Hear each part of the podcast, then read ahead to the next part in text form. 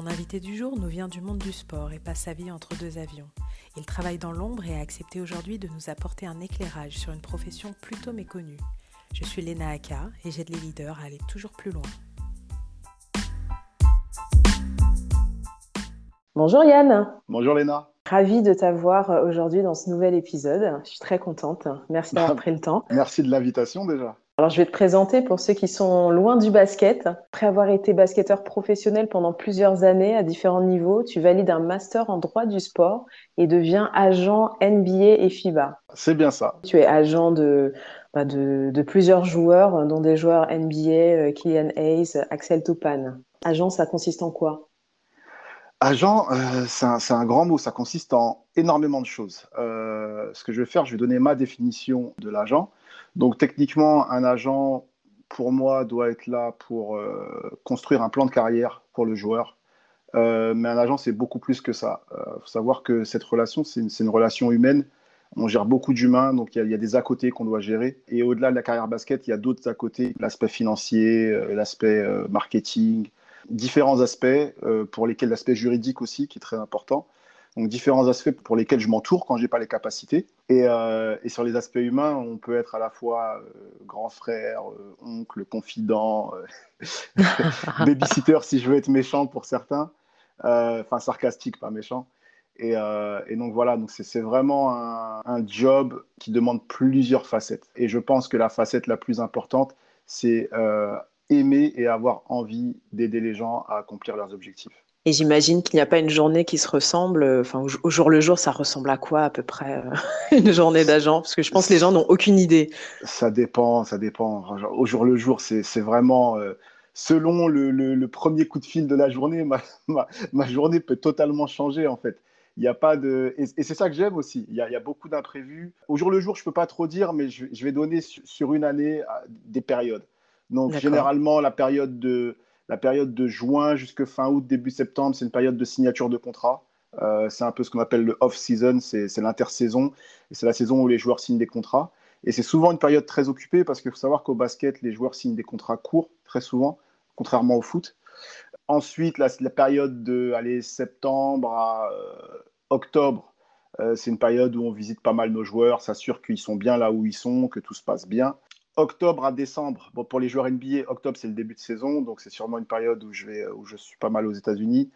Et euh, octobre à, à, décembre, c'est une période où je vais peut-être commencer à regarder quels joueurs peuvent être potentiellement intéressants à recruter et les joueurs que je, que je vais cibler pour recruter.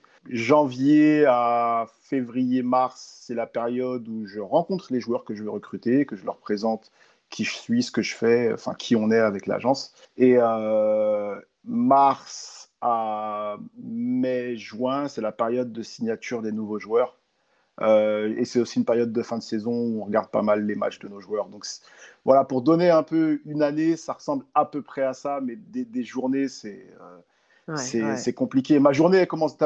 Première chose, elle commence par une revue de presse. Euh, je regarde ce qui s'est passé, notamment en étant en France et avec le décalage avec les États-Unis. Je m'informe de tout ce qui s'est passé. Euh, je m'informe des news, euh, bah, des news en Europe, des choses qui ont pu se passer, les premières news du matin.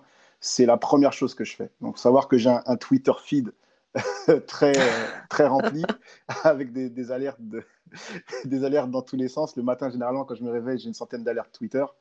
Euh, mais c'est une super source d'information. Et c'est la première chose que je fais, c'est voilà, la revue de presse du matin. Ok, donc euh, un agenda euh, bien rempli euh, tout au long de l'année. Je voulais revenir voilà sur sur une période. En tout cas, je pense tout le monde a, encore ça en tête, la draft de Kylian Hayes. Toi, tu étais en première loge en tant qu'agent. Je voulais savoir qu'est-ce qu'on ressent justement en tant qu'agent à ce moment-là. À ce moment-là, un grand sentiment de plénitude et de satisfaction, parce qu'il faut savoir que par rapport à ce qui se fait généralement en France, le parcours de Kylian n'a pas été euh, complètement conventionnel. C'est-à-dire qu'il a quitté euh, la France et son club de formateur pour un club à l'étranger avant d'aller en NBA. Certaines personnes pensaient que c'était un peu fou. Euh, nous, et quand je dis nous, je parle de, son père et moi, on, savait exactement ce qu'on faisait parce qu'on voulait qu'il ait des grosses responsabilités et qu'il joue une Coupe d'Europe avant de partir en NBA. Je vais être un peu technique parce qu'en fait, il faut savoir que les joueurs européens qui réussissent en NBA, il y a une corrélation entre le fait d'avoir eu beaucoup de responsabilités la saison avant euh, la draft et leur réussite en NBA. Donc pour nous, c'était quelque chose d'important et c'était quelque chose qu'on lui, qu'on lui proposait pas en France. Donc, euh, donc le choix a été fait. Et le fait qu'il soit drafté et, bien drafté, euh, à ce moment-là, un grand sentiment de plénitude et la satisfaction d'avoir eu un, plan, un, projet sur, euh, sur trois années, une vision sur trois années qui, qui a abouti sur une réussite. Et, et ça, c'est un grand, grand sentiment de plénitude. Et la fierté. Et ce que je retiens le plus de ça, c'est la joie dans les yeux de sa famille. Euh, j'ai une photo, une super photo. On voit ses parents en train de crier avec les deux bras en l'air au moment où on, l'annonce, et lui avec un grand sourire d'une oreille à l'autre. Et ça, c'est ça, c'est les meilleurs moments, ça. Énorme. Tout à l'heure, tu as dit nous en parlant euh, de toi et, du père donc euh, de Kylian, avec qui vous avez eu une vision à long terme. Aujourd'hui, tu travailles dans une agence après avoir été indépendant pendant dix ans. Je voulais savoir comment est-ce que ça s'articule avec l'équipe. Il faut savoir que le bureau est à Los Angeles. Moi, je suis encore en France, même si, euh, même si je vais sûrement déménager très très prochainement. Euh, donc, comment ça s'articule euh, bon, Mon rôle officiellement, c'est directeur des opérations basket, des opérations internationales, pardon. Je suis assez indépendant, ce que j'aime beaucoup. Et en fait, je peux m'appuyer sur l'équipe. On a un département marketing, on a un département juridique, on a un département conciergerie. Et on a également un, président des opérations basket qui est un, vétéran euh, du, job d'agent, qui a 25 ans d'expérience, qui est un avocat euh, de formation, qui travaillait pour la petite histoire pour euh, David Falk, qui était l'agent de Michael Jordan. Donc il a eu énormément de grands joueurs à, gérer. Et, c'est toujours agréable de pouvoir discuter avec lui des différentes stratégies qu'on peut mettre en place pour des joueurs et, d'avoir de pouvoir avoir son feedback de par son expérience. Donc c'est vrai que ça a été un petit ajustement quand même. Et je pense que quand on fait un choix comme ça, il y a toujours des aspects positifs et négatifs. Mais, euh, mais dans l'ensemble, c'est très agréable de pouvoir se reposer sur une équipe et, euh, et, pouvoir bosser en équipe. Pour donner un petit exemple, j'étais habitué à faire moi-même les présentations, à choisir au mot près, à la virgule près. j'étais habitué à faire toutes ces choses-là. Et, ça m'a fait bizarre au début de déléguer parce que les choses n'étaient peut-être pas faites comme moi je l'aurais exactement voulu. Et j'avais du mal aussi à demander aux, bah, aux personnes de l'agence qui font ces choses-là, leur dire Mais non, c'est pas comme ça, à faire au moins 5-6 allers-retours sur une présentation, parce que je suis très exigeant et, euh, et je voulais pas qu'ils me prennent non plus pour, euh, pour celui qui se la raconte un peu, qui se sent supérieur. Mais au final, voilà, c'est l'exigence du job et, c'est ce que m'a appris l'indépendance aussi, c'est de, de, rien laisser au hasard. Et tout à l'heure, donc tu parlais euh, de l'avocat qui est CEO, je crois, de ton agence. Est-ce que c'est un mentor aujourd'hui ou est-ce que tu as d'autres mentors qui t'inspirent? En fait, j'ai un autre mentor, personne inspirante. On va commencer par une personne inspirante. Donc, l'agent de Michael Jordan, David Falk, a écrit un, livre très connu, The Bold Truth, et euh, ça a été mon livre de chevet. Euh, je l'ai lu en, en, me disant qu'il faut à tout prix essayer de tendre à appliquer sa vision à la réalité d'aujourd'hui, à la réalité du business d'aujourd'hui. Il euh, faut savoir que lui, quand il a, quand il a lancé tout ce qu'il a lancé, les Air Jordan, Space Jam et autres, partait d'une feuille blanche. Maintenant, euh, beaucoup de choses ont changé avec les réseaux sociaux, mais il est intéressant de voir comment il était capable, sa créativité et voir comment il était capable de, think outside the box. Et c'est ça que je trouve très intéressant chez lui. Et en termes de mentor, donc il faut savoir que le président des opérations basket aujourd'hui, qui s'appelle David Bowman, c'est pas lui qui m'a recruté. À l'époque, euh, celui qui était président des opérations basket, c'est quelqu'un qui s'appelle Joe Dumars, qui est un ancien euh, champion NBA, qui est Hall of Famer, ancien joueur des Detroit Pistons, et c'est lui qui m'a recruté chez ISI, en fait. C'est avec lui que j'ai fait toutes les discussions. Et on est tout de suite devenus très, très proches, mais vraiment très proches. Et à l'été, euh, à l'été 2019, euh, Joe a eu l'opportunité de devenir euh, conseiller du président des Sacramento Kings. Et il a choisi de prendre le job. Mais il m'a dit, Yann, je serai toujours une ressource pour toi et pour vous, en fait, parce que le jour où il nous a annoncé ça, on était à Los Angeles avec Kylian et Deron. Il nous a invités au restaurant et il nous l'a, il nous l'a annoncé avant tout le monde en fait. Euh, parce que j'étais la première personne qu'il avait recrutée dans l'équipe. Euh, Kylian était un des premiers joueurs, enfin en tout cas le premier joueur qui était prévu premier tour qu'il avait recruté également euh, via moi. Et on avait mhm. vraiment créé une, belle relation. Pour donner un petit exemple, quand j'arrivais au bureau, que je venais bosser, il m'appelait dans son bureau. On restait pendant 2-3 heures à discuter de, de, choses et d'autres, de basket. Mais c'est super important d'avoir, super intéressant d'avoir tout ce, tout le bagage qu'il a, parce que c'est vrai que j'ai dit qu'il était c'était un grand joueur, mais il a été aussi général manager des Pistons quand ils ont été champions en 2004. Donc il a, il a deux facettes qui sont très intéressantes, et, pour être très honnête, à l'époque où, où j'ai été embauché par IIC, j'étais démarché par énormément, par toutes les plus grosses agences US du business. Et, l'aspect, le fait d'avoir Joe Dumars en tant que boss, en tant que mentor, sans qu'il soit agent, mais pouvoir apprendre de lui, je trouvais ça très intéressant. Ouais, c'était énorme. Et il faut savoir qu'aujourd'hui, on s'appelle encore régulièrement. C'était son anniversaire il y a trois jours d'ailleurs. Et, euh, on s'appelle régulièrement. Et quand j'ai besoin euh, de conseils, je lui, demande. Je lui demande son avis. Euh, la stratégie de draft que j'avais pour Kylian, voilà, je me on a fait une stratégie par rapport aux workouts, enfin aux entraînements personnels qu'il devait faire les autres avec des équipes, les équipes qui nous intéressaient. Je l'ai appelé pour avoir son avis sur, sur, voilà, sur la stratégie et il m'a donné son avis. Et il se trouve que je m'étais pas trop planté. Euh, et, c'est toujours agréable, quoi. C'est sympa de se dire que je peux compter sur lui en tant que mentor et, en tant qu'ami aujourd'hui. Ouais, je pense qu'avec un mentor comme ça, euh, on ne peut euh, qu'aller loin. Je précise pour ceux qui nous écoutent, de Ron, donc c'est le père de, de Kylian. C'est bien ça. Est-ce que tu pourrais nous donner ta vision du leadership? Est-ce que tu as une définition? Pour, pour moi, le leadership, c'est plus un, leadership par, par l'exemple, je pense. je pense que l'exemplarité, la manière dont on se comporte, et la manière dont on peut se, comment dire, se focaliser sur un objectif, c'est quelque chose de contagieux. Et je pense, en tout cas, c'est ma vision du leadership, je pense que le leadership passe par là. C'est euh, avoir un certain charisme, euh, être assez entraînant, ne pas être un despote, entre guillemets, et être capable de tirer un, un groupe de personnes vers un objectif commun. Et être capable d'être cet exemple que les personnes vont suivre euh, et, que ces personnes vont avoir envie de suivre. Pour moi, le leadership, c'est ça. C'est lui qui montre la direction, c'est ça? C'est ça. Est-ce que tu avais la même euh, définition quand tu jouais?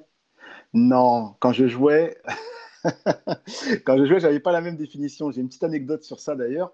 Je me souviens, j'étais jeune, c'était à l'époque des sélections régionales, je devais avoir 14-15 ans. Et euh, j'étais pas un leader euh, basket de l'équipe. Et le coach me prend un jour en rendez-vous et il me dit, mais Yann, euh, tu te rends pas compte euh, que, que tu es un des leaders de l'équipe, j'ai besoin de toi sur le terrain, d'être plus leader et tout ça. c'est des questions que je m'étais jamais posées, moi. Euh, et, je lui dis, mais comment ça? Il me dit, mais, mais toutes les conneries que tu fais en dehors, ils te suivent tous. Alors là, pour l'exemplarité. il m'a dit, ils te suivent tous. tu es un leader, tu sais même pas que tu as ça en toi. Et, j'avoue qu'il m'a fait réfléchir sur ça. Il m'a dit, mais il m'a dit, mais c'est pas tout le monde qui a ça. Il m'a dit, ils te suivent tous. En dehors, ils te suivent tous. Tu lances un truc, ils te suivent tous. Et là, donc finalement, ça, ça, a fait switcher peut-être euh, ton état d'esprit, non Ça a fait switcher mon état d'esprit. Et même sur le terrain après, je m'autorisais sûrement plus à, à parler parce que j'étais une des voix qui a été écoutée, en fait. Ouais. ouais donc euh, le leader, c'est celui qu'on suit, celui qui montre la direction et celui qu'on écoute. Euh.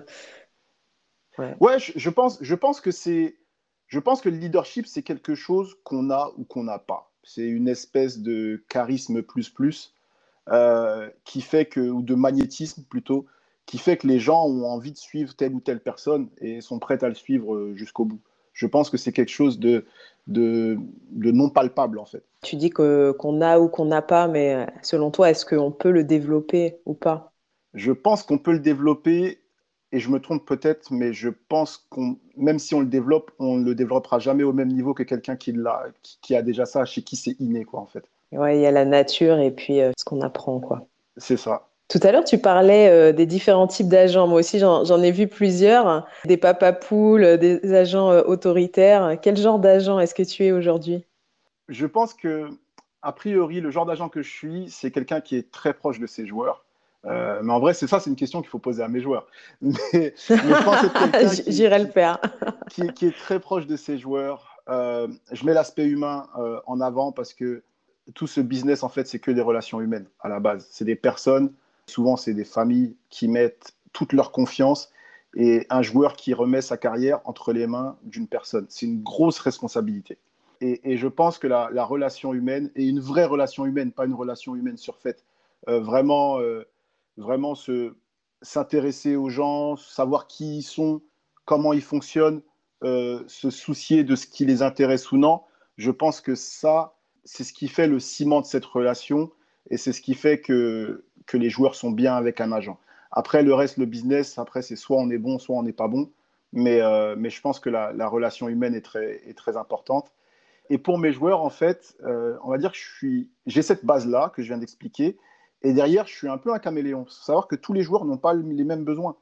Euh, il y a des joueurs qui ont besoin d'être appelés tous les jours, d'avoir un lien tous les jours, un appel ou un, ou un message. Il y a des joueurs qui, ont, qui veulent pouvoir discuter que de temps en temps, à des moments bien précis. Chacun, je développe avec chacun une relation un peu différente, en fait. Et je ne cherche pas à imposer une relation. Euh, voilà, je veux que ça se fasse naturellement. Et je pense que c'est ça aussi qui est, qui est plaisant pour eux. Je ne cherche pas à m'imposer euh, dans leur cercle s'ils n'en ont pas spécialement envie, en fait. Je l'ai vu en regardant la web série qui est, qui est passée sur Internet euh, concernant la draft donc, de Kylian Hayes et on voit que tu travailles main dans la main avec les parents et, aussi tout en. On te voit présent et, tout en discrétion. Donc je pense que ça résume bien le, le rôle d'agent. C'est important, surtout sur, sur, les, sur les jeunes joueurs. On a eu toute une réflexion au sein de l'agence euh, cette année, on a beaucoup parlé. Il est important d'impliquer les familles. On parle beaucoup d'empowerment, en fait. Mhm. Et les familles en ont de plus en plus besoin. Et c'est quelque chose qu'on met vraiment en place. On implique les familles dans le processus. On va peut-être pas leur laisser les décisions. Euh, nous, on est là pour conseiller. On va conseiller très fortement. Mais on implique les familles dans le processus. On leur explique ce qui se passe on leur explique nos décisions, pourquoi on fait ça plutôt que ça? Et, je pense que c'est quelque chose de très confortable pour, euh, pour les familles de savoir, ou au moins de comprendre, on essaye aussi de vulgariser si elles ne sont pas du milieu, mais de comprendre ce qui se passe et ce qu'on fait avec leur enfant. Ça me parle parce que ça rejoint un peu le coaching où euh, on prend en compte euh, ce qu'on appelle l'écologie du coaché, c'est vraiment son environnement. Et mhm. effectivement, pour réussir, je pense que je pense qu'il faut être bien entouré et prendre tous ces paramètres en compte. C'est ça, c'est du euh, travail d'équipe. C'est en fait les, les parents, la, famille, en tout cas l'entourage proche fait partie de l'équipe. Tout à fait. Tout à l'heure, tu parlais euh, d'avoir du, leadership de, façon innée, et ça me fait penser au, fait que les joueurs, surtout à, ces niveaux-là, ont, beaucoup d'ego, ego dans le sens, euh, motivation, c'est ce qui les drive hein, forcément pour réussir. Et je voulais savoir comment est-ce que tu fais pour faire finalement coexister ton leadership avec l'ego de tes joueurs? Bah, comme tu l'as dit tout à l'heure, euh, je sais m'effacer quand il le faut. Et, surtout, il y, a, une chose importante, euh, malgré l'ego des joueurs, il faut savoir que dans ma bouche, le mot ego, c'est un terme positif, c'est pas un terme négatif. Il faut savoir également dire la vérité aux joueurs, et même quand la vérité blesse. Ils ont besoin, les joueurs sont très souvent entourés de ce qu'on appelle entre guillemets des yes men, des gens qui vont dire oui à tout et qui vont leur dire qu'ils sont les plus beaux et les plus forts. Mais quand il y a des choses qui ne vont pas, il ne faut pas hésiter à leur dire et à pointer les faiblesses. Et il faut savoir que les joueurs apprécient ça parce qu'au moins, ils ont une personne en dehors du coach ou du staff de l'équipe, parce qu'eux n'hésitent pas à leur dire, mais qui va leur dire dans leur camp, admettons, souvent les discussions qu'on peut avoir, c'est Ah oui, le coach, il m'a dit ça, ça, je ne suis pas trop d'accord. Bah oui, ton coach a raison, en fait. Ton coach a raison et tu devrais, tu devrais faire un travail sur toi-même et, te poser des bonnes questions. C'est pas ce qu'ils ont envie d'entendre, j'imagine. c'est pas toujours ce qu'ils ont envie d'entendre, mais il, faut, il, faut, il faut pouvoir leur dire la réalité. C'est pour leur bien, en fait. C'est pour leur bien. Euh, je sais qu'il y en a des fois qui peuvent peut-être ne pas trop aimer avoir ce type de discussion bah, pour, pour ne pas risquer de perdre leurs joueurs. Mais, mais je pense que c'est n'est pas leur rendre service de ne pas leur dire la réalité, en fait. Donc il faut leur dire la vérité des choses. La vérité, euh, si, euh, si on pense que, bah voilà, là, sur ça, ils font fausse route.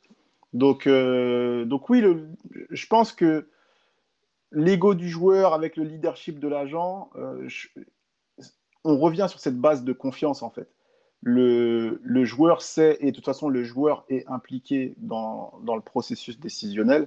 On lui explique toutes les phases, on lui explique pourquoi on fait ça. Euh, on fait des plans de carrière à moyen terme, généralement sur 2-3 ans. Voilà, on va essayer d'atteindre telle étape, telle étape, telle étape et, généralement, ils suivent notre leadership sur ça parce que c'est des choses qu'on a validées ensemble, en fait. Donc, euh, être agent, c'est quand même euh, être un visionnaire, être un guide et, et un accompagnateur, si je peux utiliser ce mot-là, du quotidien.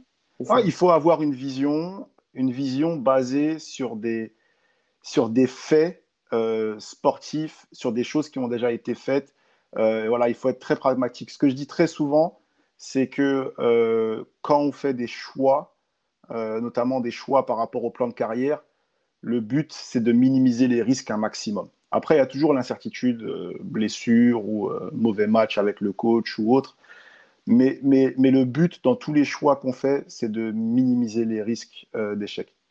J'imagine que dans le processus aussi, on s'attache. Ça ne doit pas être évident euh, de, de, laisser partir un joueur dont on s'est occupé.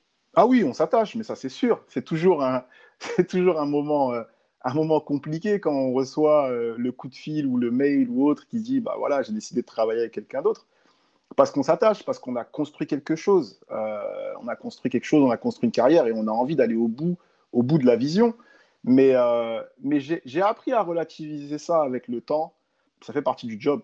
Les joueurs peuvent partir à un moment ou à un autre, il faut le relativiser. J'ai appris également à faire en sorte de ne pas le prendre personnellement, mais pas du tout.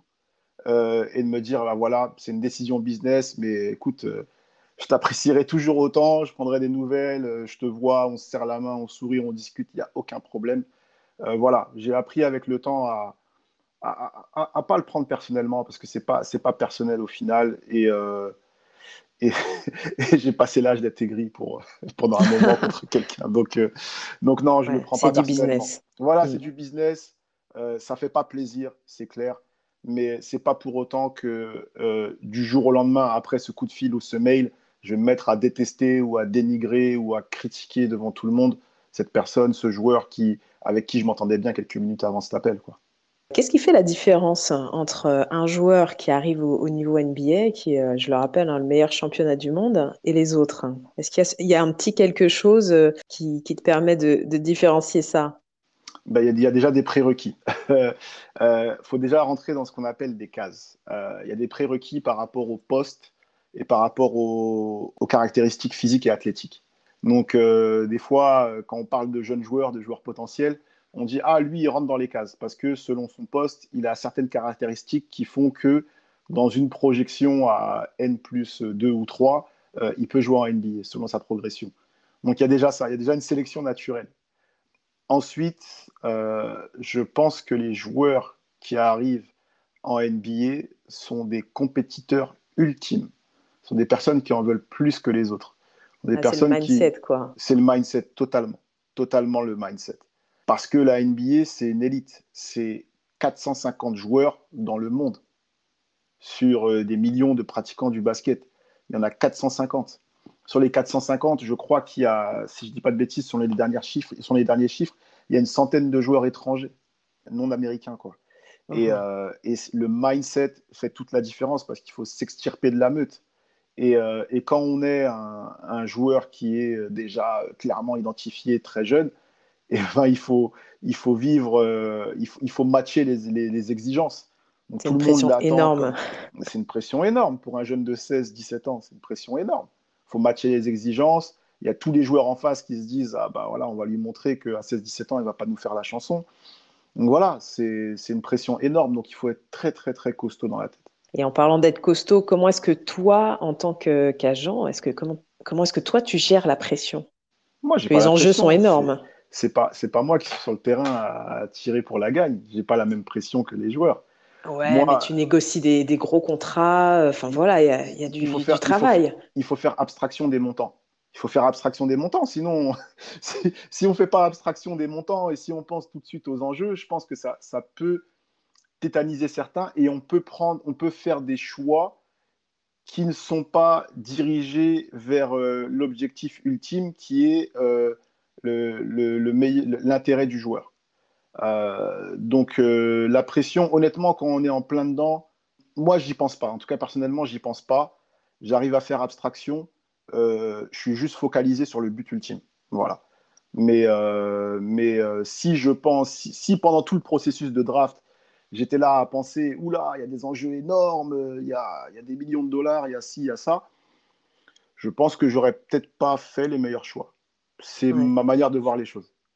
Je me dis que tu as gardé l'état d'esprit du joueur hein, qui, enfin, je vois, euh, en tout cas en coaching, euh, pendant, pendant le match, euh, ce que je dis moi aux joueurs, c'est de ne pas se concentrer sur l'enjeu du match, mais vraiment se concentrer sur le tir, sur le mouvement. Donc, c'est mhm. exactement la même chose que tu appliques là au quotidien. Quoi. Bah, tu m'apprends quelque chose.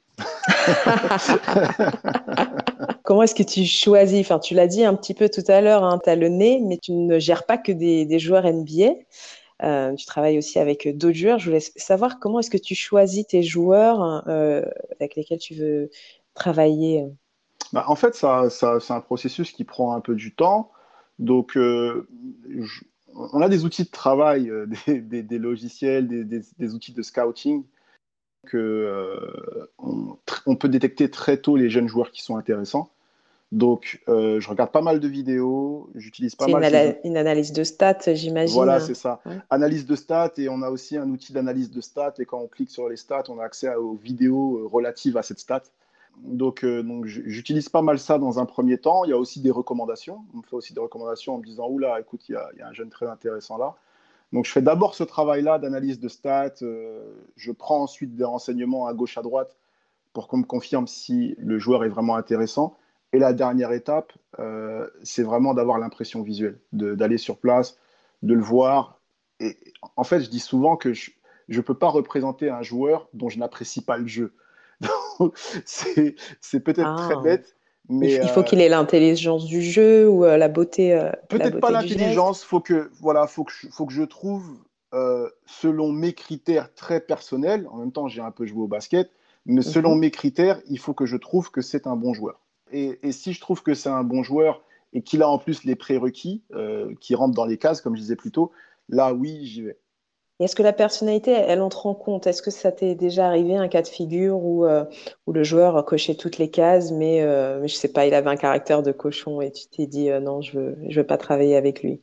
Tout, tout dépend si je me dis que ce caractère de cochon-là, peut lui servir de motivation et peut l'amener au plus haut niveau. Et si je pense que je suis prêt à dealer avec ça au quotidien. C'est beaucoup de gestion de l'humain, euh, comme tu disais tout à l'heure. C'est des stats, c'est plein de cases à cocher et, et finalement, ça, ça, reste un rapport humain, quoi, le travail d'agent. C'est ça, parce que si le joueur qui a un caractère de cochon, si je me dis que bah voilà, j'ai pas envie de dealer avec ça au quotidien parce que ça va me bouffer de l'énergie par rapport aux autres, j'irai pas. Même si le joueur est, très fort et très prometteur et que potentiellement, euh, voilà, il peut, il peut gagner beaucoup d'argent sur sa carrière. C'est euh, la, la, comment dire, euh, la, la, paix au quotidien et travailler dans, travailler dans, des bonnes conditions est beaucoup plus important que ça parce que voilà, il n'y aura pas que ce joueur-là à gérer. Est-ce qu'on peut réussir sans leadership en tout cas, dans ce milieu-là? Sans avoir un leadership intrinsèque ou sans avoir quelqu'un euh, qui lead? Ah, tu rends ma question plus complexe. je, te, bah, je, te, laisse répondre aux deux. Du coup, ça m'intéresse. ok, sans avoir un leadership intrinsèque pour le joueur, oui, je pense que oui. Il y a des joueurs qui ne sont pas des leaders et qui sont des très bons euh, second ou troisième couteaux et qui font des belles carrières. Donc oui, sans être un leader, oui, clairement, on peut, on peut être un bon soldat et, et, et réussir. C'est pas, c'est pas une nécessité. De toute façon, je pense que dans une équipe, il ne faut pas trop de, de, leaders, il ne faut pas trop de voix à écouter. Et sans avoir quelqu'un euh, qui lead le joueur, euh, je pense que c'est compliqué sans avoir une personne euh, qui lead le joueur. Et je ne parle pas obligatoirement d'un agent, hein. ça peut être un, père, ça peut être un mentor, un ancien coach ou autre. C'est important qu'ils aient une personne qui puisse leur montrer la voie, les leader en fait. Et ça peut être l'agent, ça peut être, comme je dis, un ancien coach, ça peut être un père, ça peut être un grand frère. Et, je pense qu'ils ont besoin de ça pour clarifier un peu leur vision. Une personne extérieure avec une vision plus d'ensemble, c'est ça, qui aura la tête. Et justement, ça m'amène à la question de, de, la transmission. Alors moi, j'ai une citation que j'adore. c'est les leaders créent des leaders. Et, euh, et, je sais que tu as, des projets, euh, j'aimerais que, tu nous en parles un petit peu, euh, notamment ton académie de basket. voilà, je sais, je sais que tu, tu, es attaché aussi au fait de, transmettre ta passion et, d'aider les autres. Oui, bah, l'académie, ça, vient d'un constat. Moi, je suis d'origine africaine et, et j'ai toujours eu cette fibre à me dire qu'est-ce que je peux faire pour aider sur le continent? Qu'est-ce qui peut être intéressant à faire pour aider le, continent, les gens sur le continent à, se développer d'eux-mêmes? Euh, donc j'ai un ami qui, bah, l'académie se trouve au Sénégal, j'ai un ami qui, est retourné vivre au Sénégal, euh, qui est coach euh, et qui a commencé à entraîner un groupe de gamins, qui m'a dit Yann, écoute, c'est intéressant. Donc on a commencé à structurer tout ça.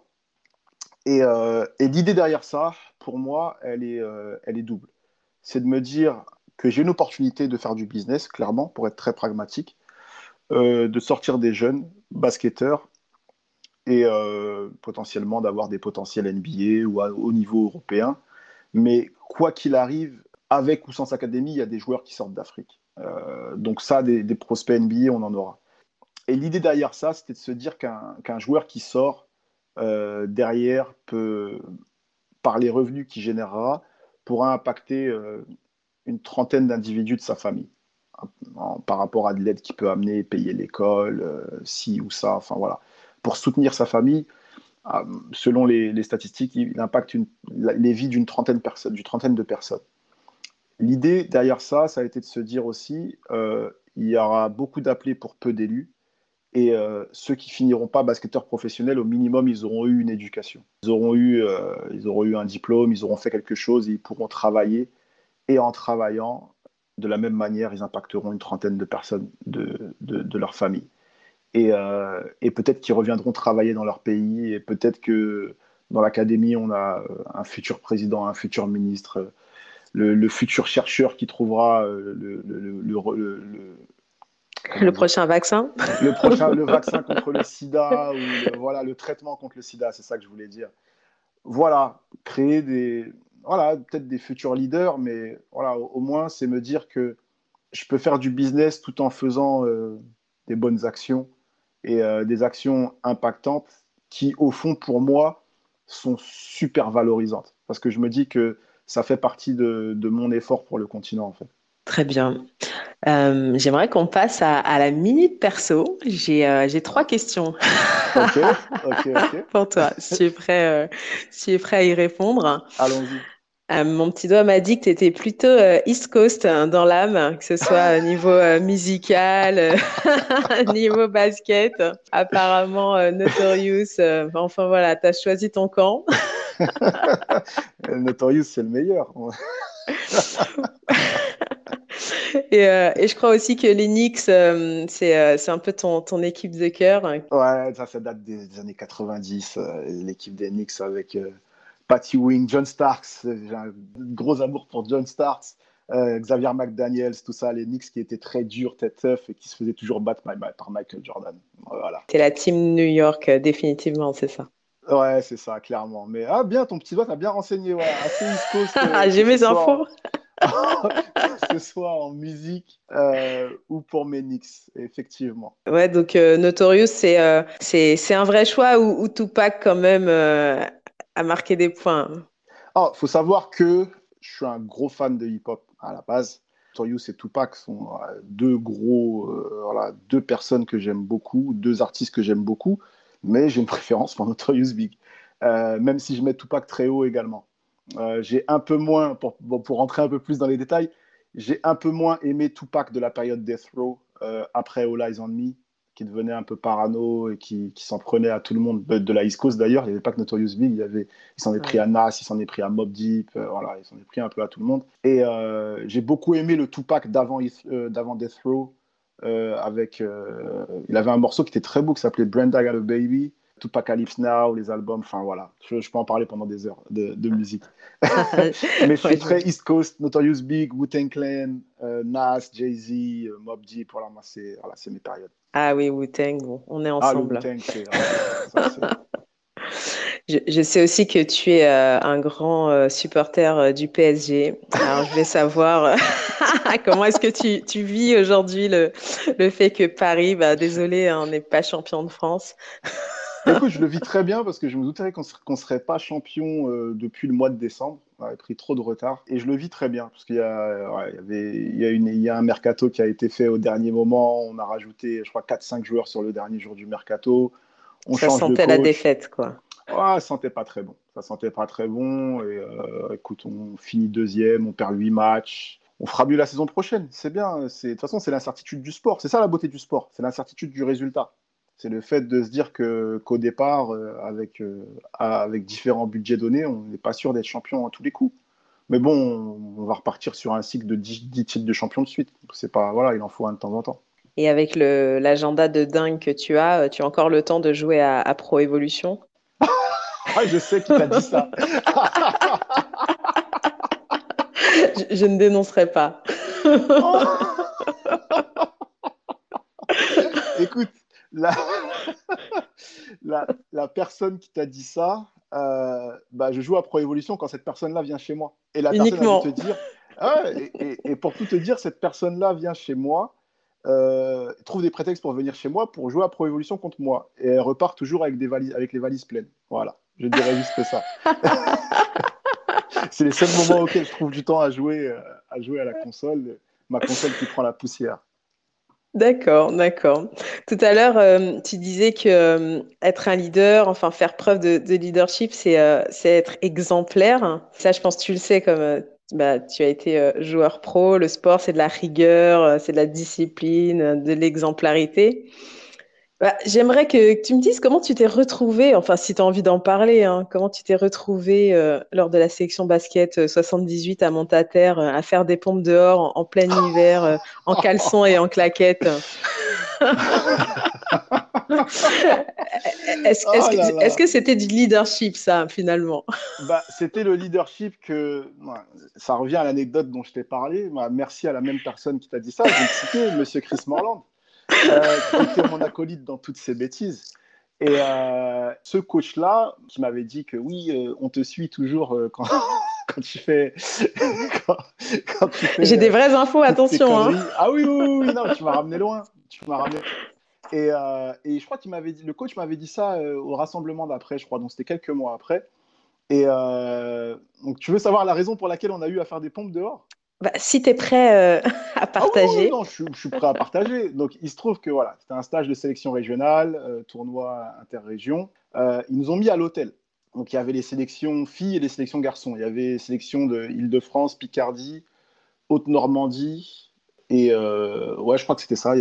Île-de-France, Picardie, Haute-Normandie et Nord-Pas-de-Calais. Voilà, c'était ça les quatre sélections. Et tout le monde était dans le même hôtel, filles et garçons. Et il se trouve qu'il y avait des petits malins qui avaient trouvé comment faire pour euh, appeler dans les chambres, dans les autres chambres, euh, et, qui ont appelé les chambres des filles. Et on a commencé à tous se retrouver un peu. Euh, il y avait des, je crois que c'était un hôtel Formule 1, donc il y avait un perron devant chaque chambre. On était là à discuter jusque pas d'heure. Et il y en avait qui étaient dans des chambres avec les filles et tout ça, qui discutaient, ça rigolait. Et là, le coach qui débat. je crois qu'il était, il était 22h30 ou était 23h. On avait match le lendemain matin ou un truc comme ça. Le coach qui débarque, qui dit Mais qu'est-ce que c'est que ça? Et tout le monde qui court dans les chambres. qui, court dans les chambres, qui se cache, ça va dans tous les sens. Euh, moi qui me mets sous ma couette et qui fait comme si je dormais, je mets ma couette sur ma tête et tout ça. Et il nous sort tous des chambres et il nous fait faire 100 pompes dans la nuit en caleçon et en claquettes avant, avant, de nous envoyer nous coucher. ah bah voilà, c'est ça un coach. il a ramené un je vais dire son nom également parce que ça a été un coach important, même si on, s'est beaucoup, euh, on beaucoup opposé. C'est euh, Monsieur Thierry Moulec qui était un très bon coach, qui nous a, qui a fait du très très bon boulot avec nous. Voilà. Ah bah, on le salue dans ce cas. Merci euh, d'avoir répondu avec euh, honnêteté. Euh, pour, pour clôturer tout ça, je voulais savoir si tu avais des tips, enfin voilà, un petit conseil pour ceux qui nous écoutent et qui, souhaiteraient savoir comment on peut faire pour, pour développer son leadership. Je pense que la chose, la première chose, la chose primordiale, c'est de s'aimer et d'avoir confiance en soi, de vraiment développer la confiance en soi, de ne pas se, de ne pas se dévaluer vraiment d'avoir une confiance en soi. Et je pense que cette confiance en soi, ça, ça donne des ailes. Il faut savoir que moi, quand j'étais jeune, j'étais un timide. au premier abord, pas vrai. Au premier abord, au premier abord j'étais plutôt un timide, mais avec le temps, je sais pas, peut-être ma personnalité a un peu évolué. Je suis devenu quelqu'un d'assez, euh, d'assez extraverti, quelqu'un qui a énormément confiance en lui. Et, et, je, pense que, je pense que la confiance en soi, ça, ça, ça déplace des montagnes. Donc voilà, le premier tips, je pense que la chose la plus importante, je crois que ça commence là, ça commence par soi-même. Super, ce sera le, mot de la fin. Merci beaucoup Yann, ça a été un plaisir. Très bien, merci, merci Léna. Franchement, ça a été un plaisir de répondre à tes questions et de pouvoir échanger un peu sur, sur le leadership et, euh, et, sur, et sur ma carrière. Merci beaucoup.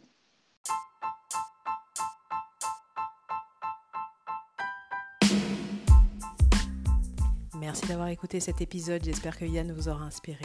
Vous savez maintenant ce qu'il vous reste à faire, partager sur les réseaux sociaux et me contacter si vous êtes manager ou sportif de haut niveau et que vous souhaitez développer votre leadership. www.coachlena.com. À très bientôt pour un nouvel épisode.